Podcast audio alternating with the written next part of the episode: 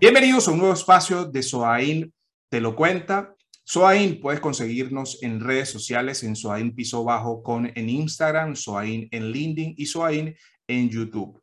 Mi nombre es Amaury Padilla y el día de hoy vamos a estar conversando sobre arquitectura empresarial. Para eso tengo un invitado de lujo, Ricardo Moya, quien es especialista en arquitectura empresarial, arquitectura de negocios, arquitectura de soluciones, con más de 10 años de experiencia, con diversas certificaciones de industria como TOGAF, Archimate, COVID, SAFE, y es por eso que queremos conversar con Ricardo el día de hoy. También forma parte del Team SOAIN México. ¿Cómo estás, Ricardo? ¿Cómo te encuentras?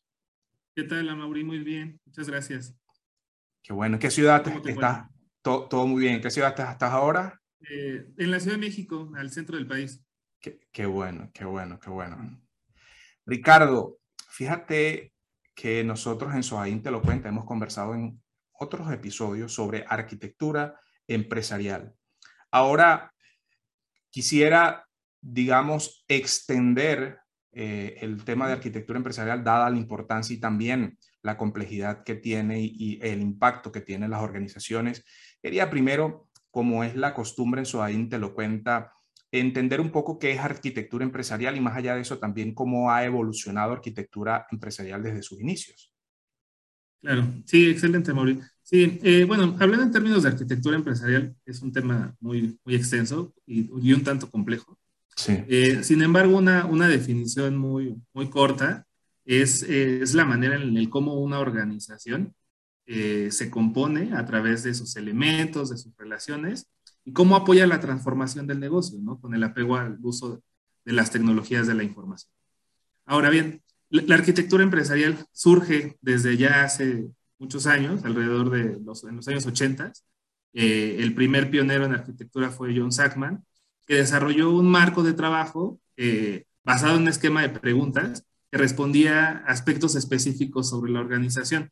Y bueno, ha ido evolucionando a través de, de estos años, a través de este tiempo, hasta formalizarse ya como un marco de trabajo formal a través de un proceso que define desde cómo planear una arquitectura hasta cómo implementarla y posteriormente mantenerla.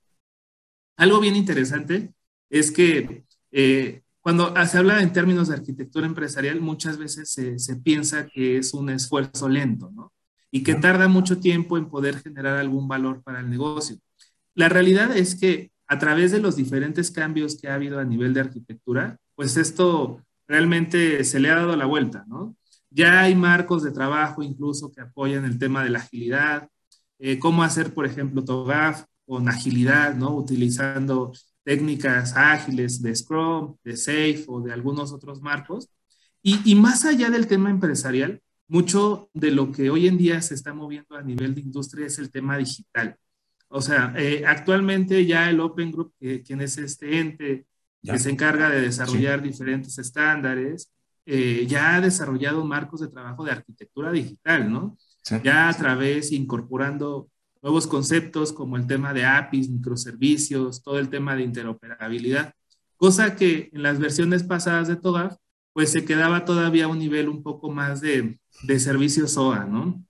Hoy en día, pues el tema digital, el tema de canales, el tema de omnicanalidad incluso, pues ha ayudado mucho a agilizar el tema de la arquitectura empresarial para las organizaciones. Y, como te comentaba, ¿no? O sea, regularmente cuando se hablaba en términos de arquitectura, pues decían, bueno, es una cascada, ¿no? Eh, yo planeo, eh, analizo, diseño, implemento. Y, y, la realidad es que lo sigue siendo, pero el punto importante es irlo acotando, ¿no? Ir poder generando productos de valor para la organización y no solamente hacer arquitectura por, o sea, no solamente arquitectar por arquitectar, ¿no? También algo, algo común en las organizaciones, ahorita te cuento, es que pues hacían un levantamiento, ¿no? Un levantamiento de procesos, un levantamiento de aplicaciones, pero eso al final no te lleva a nada, o sea, claro. Eh, te, da un poco de visibilidad, claro, sobre las cosas que tú tienes, pero realmente el término de la arquitectura es aprovecharla aprovecharla con un caso de negocio, con un proyecto y realizarlo con base en esa referencia. Es decir, oye, yo tengo a lo mejor una estrategia para mover eh, ciertos aplicativos core del negocio hacia la nube, ¿no? Ok, eso es un caso perfecto en donde puede aplicar, realizarlo con arquitectura. Y es desde identificar cuáles son los motivadores de negocio, cuáles son los objetivos que se van a cumplir, cuáles procesos se están soportando, qué componentes, qué tecnología, para poder planear y diseñar de una manera correcta. Y, aquí pasa algo interesante, ¿no? Si, si, si, si nos quitamos ese, ese paradigma de, de hay que arquitectar toda la compañía, eh, y pasarnos a un esquema más ágil de segmentar por, por dominio, por unidad organizacional, por línea de TI o por torre de desarrollo incluso, eh, eso nos habilita mucho a poder generar productos de valor y de una forma más rápida. ¿no?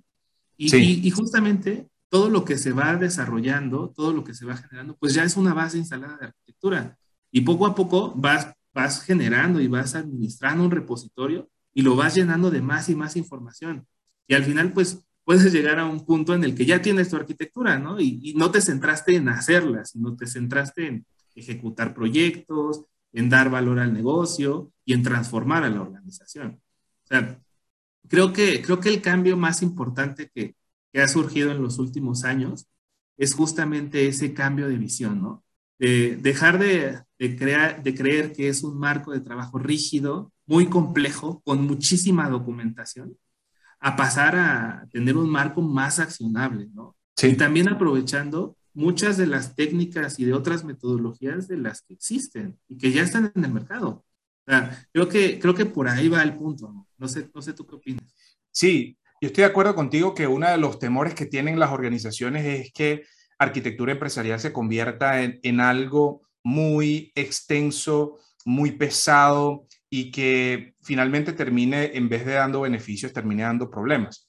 Y eh, en la forma como, como tú lo planteas, definitivamente es la forma en que, en que regularmente yo converso con, con, con, con los tomadores de decisión. A ver, necesitas arquitectura empresarial y ponerle a tu proyecto específico, necesitas ponerle el eslabón de arquitectura empresarial para ver cómo se compenetra y cómo interacciona con el resto de eh, los objetivos de, negocio. Y a ver, todas las, eh, todo ese marco te va a ayudar a ti a tener una perspectiva más holística de cómo abordar unas, de, de qué cosas va a impactar la solución que estás creando en ese momento. Claro, y, algo muy importante también es que eh, si bien la arquitectura empresarial en sus inicios era meramente tecnológica, pues hoy, en día lo que vemos es también diferente. O sea, hay una parte muy importante a nivel de negocio. O sea, la, arquitectura empresarial, de acuerdo con TOGAF, se divide en cuatro, cuatro arquitecturas, ¿no? El negocio, las aplicaciones, los datos y la tecnología. Y, y la arquitectura de negocio no son solamente procesos. Entonces, si es una organización que se centra en procesos, pues bien, ¿no? Pero hay muchos otros aspectos, hay incluso marcos de trabajo como lo es el Facebook, que describe todos estos aspectos a nivel de negocio, que son las estrategias, los objetivos, las metas, todos estos conductores o motivadores, tanto internos como externos, y que al final también se tienen que relacionar con el aspecto tecnológico. Porque hoy en día, pues, ¿qué organización no opera con tecnología, no? Hasta hasta yo te podría decir que hasta la tienda que está aquí a unas cuadras, pues tiene un sistemita ahí donde va registrando su inventario. Sí. Entonces, e, el tema también muy importante es dejar de ver a la arquitectura como algo técnico, como algo tecnológico. Eh, al final la tecnología es un habilitador para cumplir con un objetivo o con un requerimiento del negocio, ¿no? Con cumplir con esa visión, con esa transformación, el poder ser más ágiles, poder entregar mejores productos, ahorrar eh, costos, inversión, mantenimiento, o sea, pero todo viene del negocio, ¿no? Entonces, eh, creo que también eso, ese es un punto súper importante a considerar al momento de, hablar de arquitectura, ¿no? Que no es tecnológico, o sea, si lo queremos ver desde el punto de vista completo, o sea, de todo lo que abarca la arquitectura, no es tecnológico. sí, lo tecnológico es una arista nada más, lo tecnológico es una partecita nada más. Sí, o sea, que, que, sí es una parte pues totalmente fundamental, o sea, no puedes hacer arquitectura empresarial sin tecnología, pero al final, si no consideras todos estos aspectos organizacionales y de negocio, pues vas a tener una arquitectura que va a estar desalineada. Y si a nivel de estrategia no se, no se tiene con esa correcta alineación, justamente puedes caer en ejecutar eh, proyectos a nivel de TI que no generen el valor o que no den los resultados que el negocio espera. O que terminen en desuso. Hay un, importante, un importante porcentaje de soluciones que se han creado que quedan en, desuso completamente. Pierdes tiempo, pierdes presupuesto. Y, y, una de las cosas por las cuales fracasan esas soluciones es porque no están contempladas muchos temas que debería abordar arquitectura empresarial. Claro, exactamente. Y, y, que, y que algo bien, bien interesante hablando del tema de desuso, eh, te decía, ¿no? Ya cuando vas teniendo tus arquitecturas y vas identificando ahí tus elementos, tus componentes y demás, puedes explotar esa información. Claro. Pasa en muchas organizaciones que cada línea de negocio tiene un presupuesto.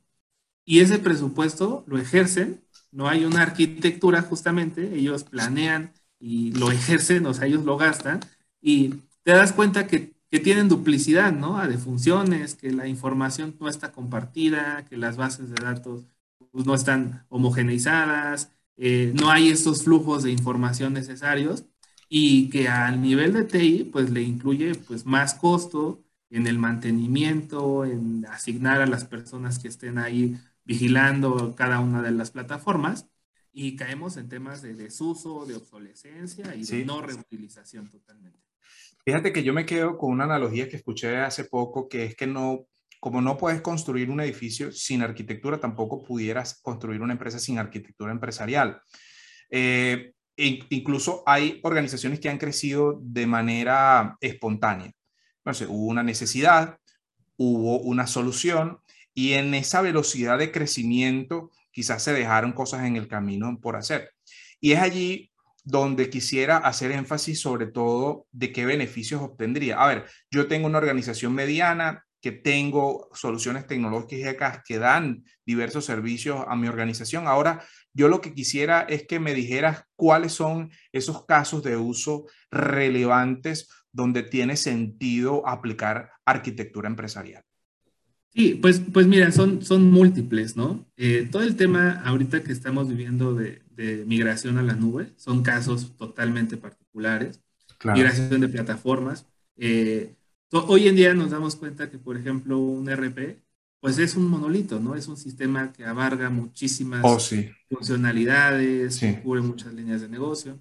El, el, el, punto de desacoplar todos estos componentes, llevarlos a términos de microservicios, pues también es un caso bien interesante porque al final tú con la arquitectura te permite ir diseñando de qué manera lo vas a ejecutar. Y, aquí quiero, quiero, quiero hacer un paréntesis, porque cuando hablamos de arquitectura también muchas veces se confunde la arquitectura empresarial con la arquitectura de solución. ¿Por qué te lo comento? Eh, ah, la arquitectura empresarial va, va, va, antes, ¿no? O sea, yo te decía ahorita, oye, vamos a migrar, vamos a llevar los componentes a la nube. Son casos, ¿no? Sí. Eh, a nivel de arquitectura lo que hacemos es diseñarlo, es planearlo, es identificar cuáles componentes, identificar cuáles son los periodos de tiempo, cuál es el impacto que puede tener al negocio. Y a nivel de solución, de arquitectura de solución, ya es la ejecución. Ya, ya estamos hablando de, de oye, a ver, eh, cómo lo voy a realizar y lo ejecuto. O sea, la, la, parte de la arquitectura de solución ya es totalmente ejecutable. La parte de, de arquitectura empresarial es más estratégica, ¿no? O sea, si nosotros lo viéramos como una, como una pirámide, por ejemplo, la arquitectura empresarial estaría en medio. No es ni tan genérica ni tan específica. Y ya cuando hablamos de arquitectura de solución se vuelve totalmente específica. Ahora, ¿por qué te lo comento? Porque muchos de todos estos proyectos tecnológicos no es que la arquitectura empresarial lo vaya a resolver todo. Claro que requiere apoyo de otras disciplinas, como la de arquitectura de solución, para poder materializar este tipo de proyectos. Correcto. Ahora, eso hablando en términos técnicos, ¿no? Ahora, en términos de negocio, ¿qué podría, ¿en qué podríamos ayudarlos, no? Por ejemplo, la generación de, o la creación de un nuevo canal de ventas. Eh, hoy en día, todo lo que hemos pasado, muchas empresas se han, se han movido a términos totalmente digitales, ¿no? El caso, por ejemplo, de las startups, que todo, toda su base, toda su base instalada tecnológica y de negocio es digital. Si quisieran agregar un nuevo canal, una nueva línea, un nuevo, producto, la arquitectura empresarial también te ayuda a eso, porque justamente te ayuda a identificar, partiendo de tus capacidades actuales que tienes, eh, cuáles son las que necesitas, ¿no? Y, y, también saber si esas capacidades actuales pues están respondiendo a tus necesidades. Eh, reducir costos, ¿no? También puede ser eh, hacer análisis tecnológicos para identificar duplicidad de funciones, reducir riesgos al tema de obsolescencia tecnológica. Realmente los casos de uso pueden ser, eh, son muy amplios, pero depende mucho de qué es la organización quiere llegar a cumplir, ¿no? En algún momento determinado. Sí, fíjate que se me ocurre, se me ocurre otra pregunta, porque he visto muchos casos donde se habla de transformación digital. Y transformación digital se ha convertido en una frase medio dual, eh, que causa amor y dolor, ah, pero, pero sabiendo y conociendo un poco de arquitectura empresarial, salvando las diferencias y las distancias de, toda la experiencia que tú tienes en este tema, uh, creo que se ha dejado de lado eh, el tema de arquitectura empresarial al abordar transformación digital. ¿Tú crees que se puede hacer transformación digital si tienen, tienen un elemento de arquitectura empresarial y de solución? No, claro, o sea, por supuesto. De, hecho, la, la, arquitectura empresarial debería de ser un apalancador de la transformación digital. O sea, no se puede, pero porque la pregunta es, ¿se puede o no, no, no se puede? No se puede. Ah, ¿Se puede hacer transformación digital sin arquitectura? Ajá. Eh, desde mi punto de vista, no. Claro. Porque eh, al, al, final necesitas conocer a tu organización, necesitas entender cuál es una estrategia y necesitas poder accionarlo. O sea, eh, ¿de qué manera vas a transformar algo que no conoces? Que no conoces, no. Exacto. Lo, he visto. Total. Eh, sería algo, pues, eh, pues tal vez muy aventurado, que a lo mejor alguien lo podría llegar a hacer, pero lo que pasaría a corto, a corto plazo es que no funcione. Lo que yo les he dicho es que una cosa son productos digitales y otra cosa es transformación digital. Claro, sí, exactamente, que es algo que que, que, fíjate que tocas un punto bien interesante, ¿no? El que, el que tu producto sea digital no quiere decir que te transformaste. Exacto. La transformación viene incluso desde la misma cultura de la organización. Correcto. O sea, comprende desde el aspecto pues, más cultural a nivel de, de lo que es la compañía, de, de, lo que quieren transmitir, hasta lo que es totalmente tecnológico. O sea, es, es un tema global a nivel de, de una compañía, de una Sí, yo, creo que también eh, el, tema de abordar o no arquitectura empresarial sin duda es un tema de cultura, de, entender qué es este, a qué se refiere arquitectura empresarial y la importancia que juega dentro de cualquier cambio que quieras hacer en la organización. Ah, y, es por eso que quería preguntarte además, ah, ¿qué papel juega el arquitecto empresarial? Eh, quisiera que nos dibujaras ese, esa, esa imagen del arquitecto empresarial y la importancia que tiene dentro de la organización? Pues, pues mira, eh, regularmente, o sea, tiene que ser una, una persona. Eh, aquí aquí voy a, hacer igual otro paréntesis. Hay diferentes tipos de arquitectos, o sea, hay un arquitecto empresarial, hay un arquitecto de datos, de tecnología, de aplicación. Y, y, posteriormente, dependiendo de la organización, puede ser arquitectos especialistas, ¿no? A lo mejor en algún producto, en alguna marca. Ahora, e, en términos de arquitectura empresarial o de un arquitecto empresarial, eh, él, debe, él debe tener la, visión tanto del negocio como de TI. al final es el encargado de salvaguardar que los diferentes planes de acción y planes y proyectos que se están ejecutando, pues vayan cumpliendo con esta visión, con esta alineación, ¿no? Es una persona que debe tener una capacidad para comunicarse muy amplia, que debe poder hablar con personas de diferentes niveles, porque una de sus funciones también, por ejemplo, es, es, ir trasladando todos estos requerimientos de negocio hacia las áreas técnicas. O sea, e, es, es transmitir esa visión. O sea, que, que, el arquitecto empresarial también requiere unos skills de, habilidades blandas, ¿no? unas habilidades blandas bastante, bastante sólidas, ¿no? Bastante, bastante sólidas. Eh, y como te decía, ¿no? Al final también una, una de las características o de las funciones que, que, debe estar ejecutando es el tema del repositorio de la arquitectura, es gestionar los activos que existen dentro de ese repositorio. Exactamente. Promover la, la, reutilización, eh, identificar oportunidades acerca de los diferentes aplicativos o tecnologías, que actualmente soportan al negocio, ¿no? Eh, te hablaba en términos del repositorio porque al final, eh, si bien no es un requerimiento tan estricto, o sea, tener una plataforma, tú puedes hacer arquitectura sin una plataforma. Tu plataforma puede ser un Excel. Claro. Eh, eh, si tú ya tienes una plataforma, a lo mejor una práctica más madura, dentro de esta plataforma vas gestionando tus diferentes proyectos. Y en tus proyectos, pues te encuentras con muchos elementos, ¿no? Desde, desde elementos de negocio hasta elementos de tecnología. Y también parte de su función es promover la reutilización y promover el uso de la misma plataforma. Porque, ¿qué pasa si tienes estos diferentes arquitectos que te comentaba? Agrega los arquitectos de solución que también pueden generar modelos, generar artefactos, y cada uno tiene la información en sus equipos, la información no está estructurada, estandarizada. Completamente, pues No estás haciendo arquitectura, o sea, tienes, o estás haciendo arquitectura por segmentos muy pequeños. Y al final, la idea también es poder tener una visión global y comunicada. Y también es una de las responsabilidades súper importantes que deben de existir. O sea, asegurarse que se estén utilizando los frameworks, las referencias, los estándares eh, y la plataforma, ¿no? O sea, es, es, un tema mucho, de hecho, Togaf lo describe como, bueno, como hay arquitectos empresariales y hay boards, o un arquitecture board, o un gerente de arquitectura, un chief architect, y, y justamente parte de su responsabilidad es, es, ir garantizando que los diferentes dominios de la arquitectura se estén gestionando de una forma convergente, ¿no? Que, no se, que, que, no, que no se estén haciendo trabajos aislados. Sí, es que es muy complejo y, y a ver, siempre es que si yo he hecho eh, las cosas de hace muchos años de esta forma, porque ya lo voy a hacer de otra manera. Y es que es donde tienes que, eh, es, como si siempre has vivido en la oscuridad cuando ves la luz, porque, porque yo necesito la luz. Y era, y era una de las, de hecho, una recomendación hace poco de un cliente financiero. Yo le decía, nosotros te podemos hacer la arquitectura, pero ¿qué va a pasar con esos documentos después? ¿Dónde lo vas a manejar? ¿Dónde vas a tener ese, repositorio?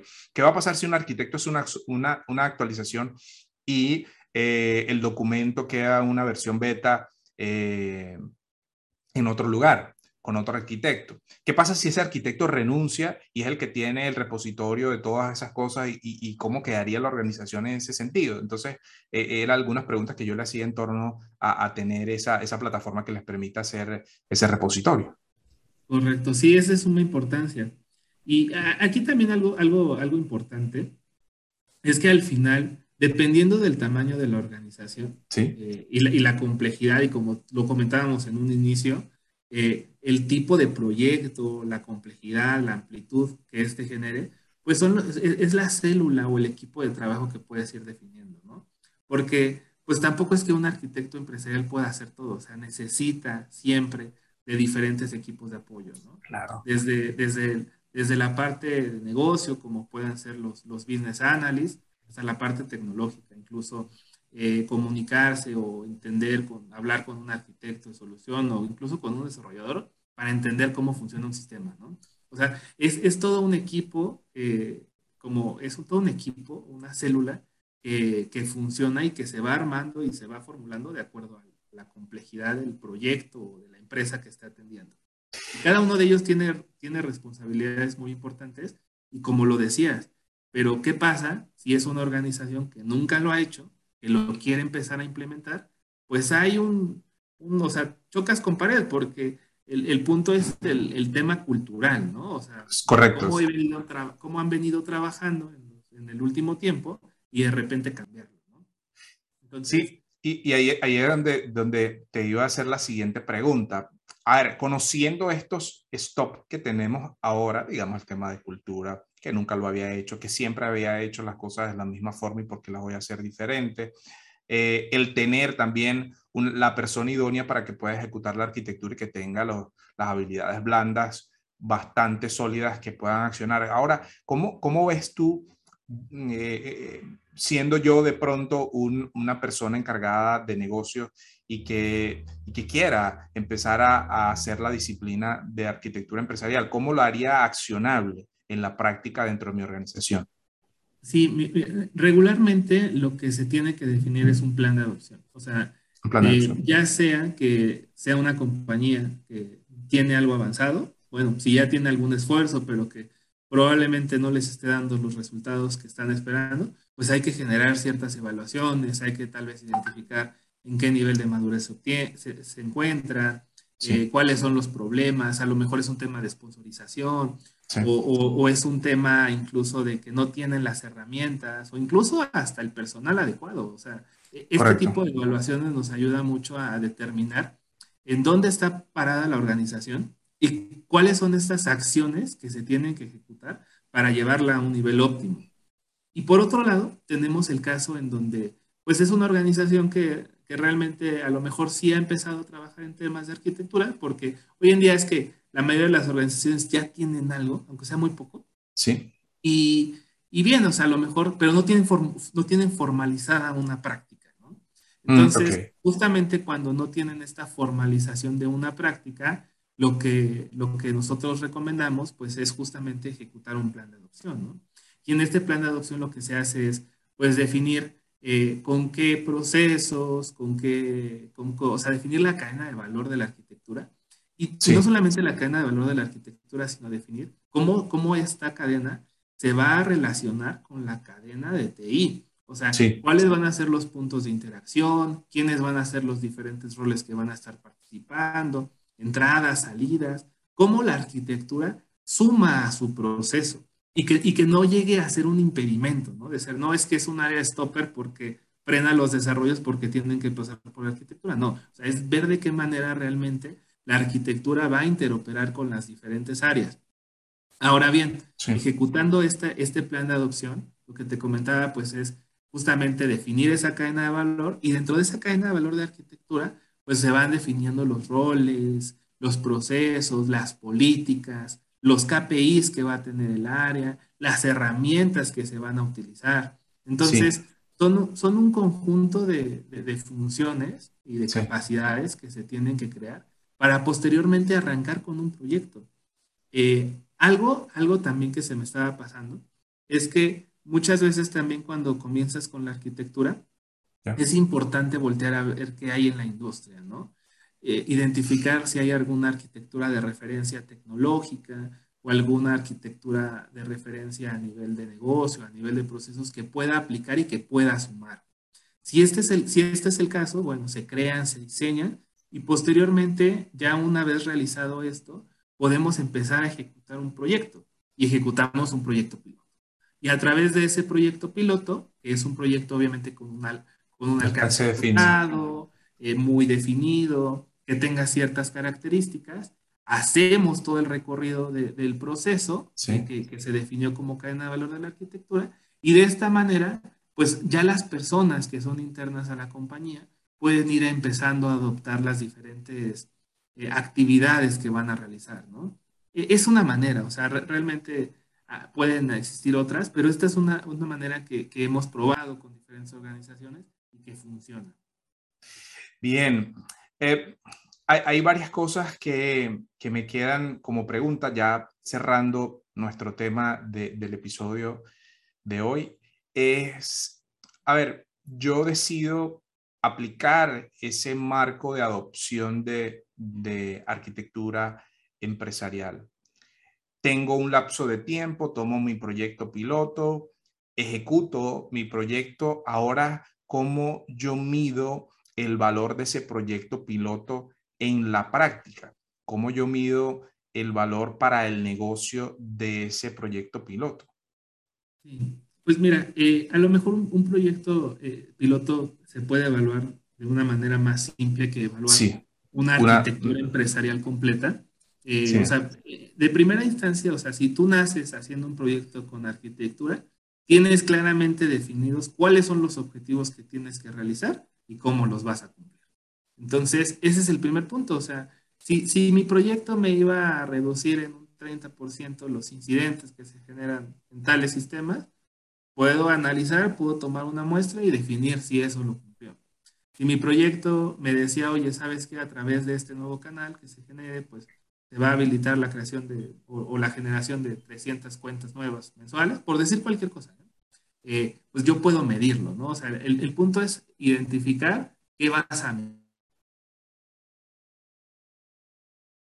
Ahora bien, eh, como te decía, a nivel de proyecto es un poco más simple porque al final tienes acotados tus proyectos, tus objetivos, tus alcances. Ahora, a nivel de práctica, tú cuando formulas eh, tu práctica organizacional, formulas tu modelo operativo, tú defines cuáles son las capacidades que va a cumplir, cuáles son los objetivos y que no necesariamente se van a, cumplir a, un corto plazo, ¿no? Me refiero a meses. O sea, es un poco más extendido, pero podemos encontrar indicadores muy interesantes, ¿no? Por ejemplo, la parte del ahorro de costos, o sea, cómo yo voy a ahorrar teniendo una base de arquitectura a nivel tecnológico, cómo voy a asegurar la inversión, la transparencia también entre las áreas de tecnología y las áreas de negocio, eh, cómo, cómo yo estoy cuidando, asegurando el declive tecnológico. O sea, hay, hay muchos indicadores, incluso ya unos de industria formulados totalmente con sus, con sus métricas, con sus indicadores,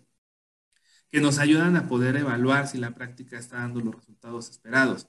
Incluso nos podemos ir a temas de ROI eh, para identificar en cuánto tiempo... Eh, eso, eso es muy importante.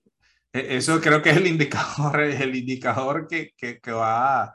No, no, es necesario convencer a nadie, el retorno de inversión es súper importante. Y, y, se puede trabajar justamente en ello, ¿sabes? O sea, al final se puede plantear y definir de qué manera pues en cuánto tiempo la arquitectura empresarial ya va a dejar de ser un gasto y va a convertirse en una ganancia, ¿no? Eh, ya sea representado por diferentes factores, ¿no? Claro. Ahorros en tecnologías, ahorros en la inversión y ahorros en la planificación incluso. Hay muchos proyectos que nacen con estimaciones y que posteriormente, como van avanzando, pues se incrementan de una manera absurda. Y eso muchas veces pasa porque no hubo una arquitectura de por medio. Entonces, no solamente es lo que te vas a lo, que te va a ayudar a, ahorrar, sino lo que también te va a ayudar a no gastar. Entonces, ah, muy interesante. Que, se pueden cubrir, ¿no? O sea, e, e, es muy amplio. Pues. Ricardo, una última pregunta y, y, se me pasó en la parte que mencionaste los marcos de referencia. Yo he visto una práctica en muchas organizaciones sobre todo en países, en países nuestros, de Latinoamérica, Centroamérica, Caribe, que es que yo tomo el marco de referencia de la empresa de mi competencia. ¿Qué está haciendo mi competencia? ¿Y qué debo hacer yo?